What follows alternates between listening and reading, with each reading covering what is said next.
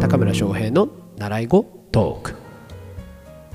はい、えー今日も始まりました習い語トークです。えーおかげさまで、えー昨日7回目を無事に放送することができて、えー今日は8回目の放送ということになるわけですが、えー一つの壁だと思っていた1週間をなんとか超えることができて、えーほっとしております。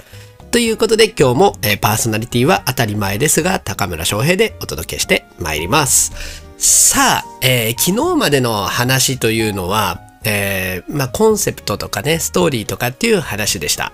えー一応ねあの簡単に、え復習しておきますと、えあそうそう、復習しておきますとの前に、えーこの話はねあの、まあ、ビジネスっぽい文脈で話してますけれども、えーこれはなんかこれから起業しようと思ってる人とか僕みたいにね習い事の先生になろうっていう思ってる人たちのためだけではなくって、えー必ずねあの人間っていうのはどんな環境に至って人に何かを教えなきゃいけないことがあるし習わなきゃいけないことがあるんですよね。それがあの人間の営みだと僕は思っているので、えーそういったね全ての人にとってあの必ずねどっかで役に立つ話だと思うので、えー自分事として皆さんね聞いていただけたら嬉しいなと、思いながら今お話ししております。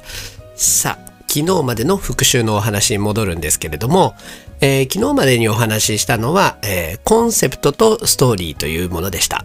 えーコンセプトとストーリーってねよくあのビジネスの文脈で、えー語られる話なんですけれども、えーまあもうちょっとねあのーなんて言うんでしょう。ビジネス関係ない視点でもあの使えるように簡単に言いますと、えーコンセプトというのは自分の強みとか得意なこと、えーそして、えー自分の苦手で嫌いなこと、えーこれらをですね、あのー集約して一言で表すなら何ですかとあなたは何ですかというのがコンセプトだと思います。ね、あの僕の場合は、えー何かっていうと、えーコンセプトはあの困ってる人を助けますっていう、えーことなんですね。本来みんなあの自分の強みというものがあって得意なことがあってでも環境がそれを発揮させないっていうのが今の世の中の特徴なんじゃないかなと思っているところがあって、えそういった、えーその各々の持ってる輝きみたいなものを、えー必ず引き出しますっていうのが、えー僕の、えーなんていうんですかね人生のコンセプトみたいな、えーものだと思っています。えーでこれもですねそのコンセプトを、えー自分であのちゃんとあの決めようと思った時にいっぱいワークをやってでそれで分かってきたことなんですね。あの最初は自分の強みはギターが弾けること、えーあとはお話が人よりも若干あの得意かなっていう、えーぐらいしか、え出てこなかったんですけどそれってすごい表面的なものなんですよね。技術ってね後から身につけることができるから、うん、そんなものじゃなくてもっと自分の本質的なもの、えーっていうのがコンセプトなんだなということが、えーその時やってみて分かりました。で、えっと、そうですね。で、そういうコンセプトが、まあ、ありますよね。で、詳しくは、あのー前の放送を聞いていただければと思うんですけれども、えそれをですね、今度、いかに純度100%で、まあ、100%は難しいかもしれないけど、90%以上の純度で届けていくか。自分が集まってきてほしいという、まだ見ぬ、えーお客さんに、えー届けていくかっていうのがストーリーです。もちろんねお客さん関係なくって普通にあの、まあ、学校に行ってる学生さんとか会社員の方だったとしたって、えーこれから何か教えなきゃいけないっていう時に同僚に、えーじゃあ例えば何かあの仕事を頼まなきゃいけないとして、えーね、その人がその仕事をやったことがない、えー場合だったりしたら、えーちゃんと教えなきゃいけないわけですよねこういうふうにやるんだよって。でもその時にあの人っていうのは常にあの相手のことは他人事だと思って見てる節があるので、えーやっぱりこうその伝えたい内容をドラマチックに伝えることで相手に印象づけてあげなきゃいけないっていうのは、えー必要なことだと思うんですよね。ね、あの学校の先生だったとして勉強をねあの子供たちに教えなきゃいけない場合だってそうですよね。なんかあのいるじゃないですかどうしてもあの いつも寝ちゃう先生って寝ちゃうってあれですよ先生が寝ちゃったらやばいですけどあの聞いてる方がねあの寝てしまいがちな授業とかって多分あったと思うんですよね。なんだか一生懸命聞こうと思ってるのに睡魔が襲ってくるみたいな謎の現象があったと思います。でそれというのはあの聞き手が悪いわけではなくて伝え手の、えー、努力が足らないんだと僕は思っております。そうね、こういうこと言うとね、なんか反感を買いそうですけどね、うん、あの、聞かない方が悪いんだ、みたいなね。うん。でもまあ、あの、そういうね、あの、要素はまああるかもしれないんですけれども、伝えてもね、やっぱり自分の、あの、伝えたいことをできるだけね、あのちゃんと聞いてほしいじゃないですか。でね、そのためには、あの、ストーリーを紡ぐ力というのを鍛える必要があるんですよという話を、えー、昨日させてもらったんですよね。そうなんですよ。あの人はやっぱりこうドラマとか映画とかそういうものにね、あのすごい魅了されますよね。それというのはストーリーの持つ力なんですよね。なんかこう、なんて言うんでしょうね。昨日読んだ本は覚えてなくてもドラマの内容ってかなりあの、しっかり覚えてたりしますよね。それというのはやっぱりこうストーリーの力に、えまんまとハマってるからなんですよね。うん。で、あのーえー、ハリウッドライティングとかっていうね本があるんですけれどもここで書かれてることは、まあ、ハリウッドの映画とかっていうのは全てねあるひな形があって、えー、それにのっとって作れば必ず売れる映画ができるんです。でそれを、えー、自分のライティングのスキルにも応用しましょう的な本なんですけれども、えー、やっぱりねあの海外ではあの神話というのが一つのひな形になっているんですね。で神話というのはまあご存知の通りねもうずっと長いことを語り継がれてきた物語ですよね、えー、それだけの間ねもう何百年何千年って人々の心を魅了してきた物語なんですよね。えー、っていうことはもう間違いなく現代であっても、えー、そのお話に人々は心が動かされるということなんですね。えー、なので、え海外のハリウッドの映画なんていうのはこの神話を元にしたものが多いと言われてるわけですね。で、この技術をやっぱり、あの、えー、コンセプトが決まった後に、それをですね、あの、相手に伝えていかなければ知られることもないので伝えていくわけですけど、この時にこの技術を、ストーリーの、えー、技術を使っていった方がいいんじゃないかなっていうのが、えー、昨日までにお話ししたことでございます。その上で、えー、今日は少し話が変わるんですけれども、えー、自己投資の、えー、必要性という話をしていこうと思います。いや、復習だけでね、もう8分ぐらい放送時間を使ってて大丈夫かなと思うんですけれども まあ、あの、まあしょうがない。あの、少し長くなるかもしれませんが、えー、ご興味があったらこの先も聞いてみてください。さて、えー、自己投資。この話はですね、えー、僕のある経験からのお話になります。僕がちょうど起業しようと思ったのっていうのは、えー、2011年の頃だったような気がします。2011年ですね。えー、で、あのー、まあ、なんでかっていうと、ちょうどね、東日本大震災があったっていうのがあって、えー、その頃からこのままでいいのかな、自分の人生は、みたいなことを漠然と考えるようになったからなんですね。で、とりあえずは何か、あの、発信をしてみようそれによって自分の、えー、やりたいこととか自分が、あのー、何を求められているのかみたいなものが見えてくるかなと思って、え、ブログを始めたんです。それが今でもね、あのえー、あるんですけれども、ギターの処方箋という教室の名前にもなった、えブログなんですね。で、このギターの処方箋をやりながらも、どういうふうにビジネスにそれってつながるのかなってまあ、ただ得意なのがギターだからそれを発信していたわけなんですけれども、えー、分からなくなったんですよね。で、でも、まあずっとこのままの状態で、え、いるのも嫌だな、なんかできないかなっていう時に、えー、そっか、ビジネスを学ばないからそのビジネスの方法もわかんないんだっていうことにあの思い至りまして、えー、いろいろね、あの、Google を調べながら、あの、勉強していったんですよね。なんだけど、なかなかこれという手応えがずっとなくって、まあね、ググって、えー独立ビジネス方法みたいなね、あの、わかりやすく検索して出てくるやつを読んでたんですけど、なんだかあの、そこまで本気にもなれなくって、うん、なんだろうな、このモヤモヤっていうふうに思ってる中、えーいつもと同じようにググっていろいろ検索をしてた時にですね、えーあるビジネス教材の、えー名前がヒットしたんですね。ちょっとね、まああの、えー固有名詞は出しませんけど、えーあるビジネス教材が僕の目に飛び込んできたんですね。で、えーそれを開いてみたところ、まあ、いわゆるあのセールスレターという、えー売り文句がずらーっと縦に並んだページが出てきたんですね。で、えー普通だったらまあそういうのを見てちょっと怪しいなとか思ってページを閉じるところなんですけれども読み進めていくとどんどんどんどん引き込まれてる自分がいてあもしかして自分の必要な情報ってこの中にあるんじゃないかなってあの思わされたんですね。で読んでいく中でそのセールスレターの中だけで自分が知りたいことのいくつか解決したりとかしていてああそうかこれ買ったら何か変わるかもななんて思うようになっていったんですね。で当時はね、まああのそんなにお金があったわけではないので、えーその金額はまあ1万円程度だったんですけれども1万円かってなったんですよね。それまでの僕っていうのはあの形あるものにしかねお金を出したことがなくて、まあ、もちろんねパソコンのソフトとかって見えないものっちゃ見えないものですけど一応ねあの何かものとして、えー手元に残るじゃないですか。あのそうそれ以外のものにお金を出したことがなかったんですね。でだからすごく抵抗があって迷ったんです。で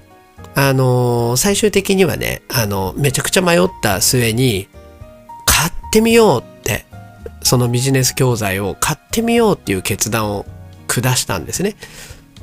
あの家族にも相談しましたしねこれってどう思うって。うん、でまああのでもみんなやっぱり、うん、それ怪しいんじゃないの？みたいな、うん、話に、えーなって。まあそうだよね。なんて思ってあの迷っていたんですけどね、えーもう一枚って言ってポチってした瞬間に実は僕は変わっていたんだということが後になって分かったんです。どういうことか分かりますかね？ただクリックしただけですよ。買うっていう。でも変わったんですよそこで。大きく。でちなみにねじゃあその話はまた後ほどするとして、えーそれ買って、えー、とその教材をあの僕は、えーそれ音声教材だったんですけど聞くようになるわけです。でどうだったかっていうとあのー今まで自分がそのググっていろいろ調べてビジネスのことを勉強してた時にすっきりしなかった理由が解決しました。それは何かっていうとググって出てくる情報っていわゆる How to ものばっかなんですよね。やり方とか方法とか、うん、そういうことなんですよね。でまあ失礼な言い方をすれば小手先のテクニックばっかだったんですよね。まず小手先のテクニックが生きるのって何て言うんですかね。その根幹部分が分かってるからなんですよね。でも全くそれを理解してなかった僕にはそれをじゃあどういう時使えばいいの？その方法をみたいなあの、えー状態だったんです。これがモヤモヤの原因ですね。で、えーその教材ではもっと本質的なことが語られてました。なぜあなたがビジネスをする必要があるのか。なんであなたじゃなきゃいけないのか。それによって世界の何が変わるのか。えみたいなことをですね、あの考えさせる、考えさせてくれるような内容だったんですね。で、そこでさっき言ったようなコンセプトとかね、えーそういったことを考えるようになって、いよいよ自分のやりたいことっていうのが分かってきたんですよね。でですよ、そうなったら、ググった情報が生きるような段階に初めて入ったと言えるわけですね。うん、あの、how to が生きるんですね。そう。で、調べ方も変わりましたよ。あの、自分の言いたいことがあるから、それをどうやって、発信していくかという方法が知りたいってなっていくので、でもちろんね、その教材でもかなり網羅はされてたんですけれども、あの、まあ、で個別具体的なそういうあの例まではあの取り上げてはくれてるわけではないので、えーそういうのをねあのググって調べるようになってたわけです。で結局ですねあのその教材のおかげで、えー僕は無事に独立起業を果たすことができて、えー今に至るわけなんですけれどもここでですねさっき言ったそのポチッと押した瞬間に、えー僕の何かが変わったっていう話をさせてもらおうと思うんですけれども今から思い返してみて思うのはあの時に僕は自分の人生にコミットしたんです。自分の人生に1万円以上の、えー少なからず価値はあるんだと自分で認めた瞬間なんですよね。で1万円をかけてあげる必要のある人間なんだっていうふうに自己肯定感がすごく上がった瞬間なんですよね。しかもその1万円を払ったんで学び方もただで無料で学んでいたものを、えー学習する時の何倍も、あの熱量があるんですよね。あの学び取ってやろうすべて、えーこの教材をすべてマスターしてやろうっていうね、あのそういう気合がそこで入ったわけですよね。なのでその押す前押した後ってもう別人だと思います。それぐらい、えー自己投資をするっていうことは自分のセルフイメージを変えてくれる力を持ってるんですよね。で、それはもういくらであってもそうですよ。もうちょっと安いものだって同じです。うん。やっぱりね、物を買うっていうのはただの消費だとは思うんですけども、そういうふうに自分の体験価値を買う、そういう勉強をするとかね、そういったことっていうのは、うん、あのーなんだろうな、うん、そう、本当に自分への投資ですから、自分を、えーそれ、その価値のある人間だと認めたということなんですよね。なので、えーその瞬間に僕は変わったんだよなって、あの出来事が、えー今の僕を作ったんだなというふうに、えー今は実感しています。で、えーその後の僕というのは、やっぱりあの、お金をかけて、えー情報をちゃんと得るということの、えー大切さというのが身に染みて分かったので、えー自分が心を動かされたような情報と出会った時というのは、お金を惜しみなく出すようになりました。で、行けば行くほど成長する自分というのを毎回実感することができていたので、えー本当にあの経験が自分を変えてくれたんだなと思います。これを聞いてくれている、えーあなたが、もしね、あの、独立とか、えー起業とかということを現段階でもし考えてるとするならば、えーそういう価値があるなと自分の心が動いた情報には、えーお金を出し惜しみしないでほしいなと思います。もちろん、あの、起業しようとしている人だけではなくって、えーそうじゃない人だって、えーそうです。自分の心が動いた情報、えーどうしても学びたいと思ったこと、えーというのには、お金を出し惜しみしない方がいいと思います。結局、それが最大の、えーコスパの悪い行動になるからです。で、その間、あの、悶々とするわけですよね。あれ買ってたらどうなったのかなとかね。うん。あの、それってすごいもったいないことだし、実際に機械損失してると思います。仮に、その、えーね、あの、購入した教材だったりとか情報に価値がなかったとして、なんだよ、こんなかよ、だったとしても、その先ほど言った通りね、ポチッとした瞬間、買ったっていうその瞬間に、あなたはもう別人レベルで変わっているので、全然、あの、問題ないということです。僕もね、あの、その後、あの、結構買ったって言いましたけど、あの、いろんな情報を買ったり、いろんな、あの、セミナーに参加してみたりしたんですけど、え、何これっていうレベルのも結構あったんですよ。でも、それをね、あの、やってみたという自分の価値っていうのは変わらないんですよね。だから、それらも全てね、えー含めて、あ、うん、良かったんだなって、うん、思っています。自己投資して、その度にセルフイメージが上書きされて、あのー自分のために投資できる、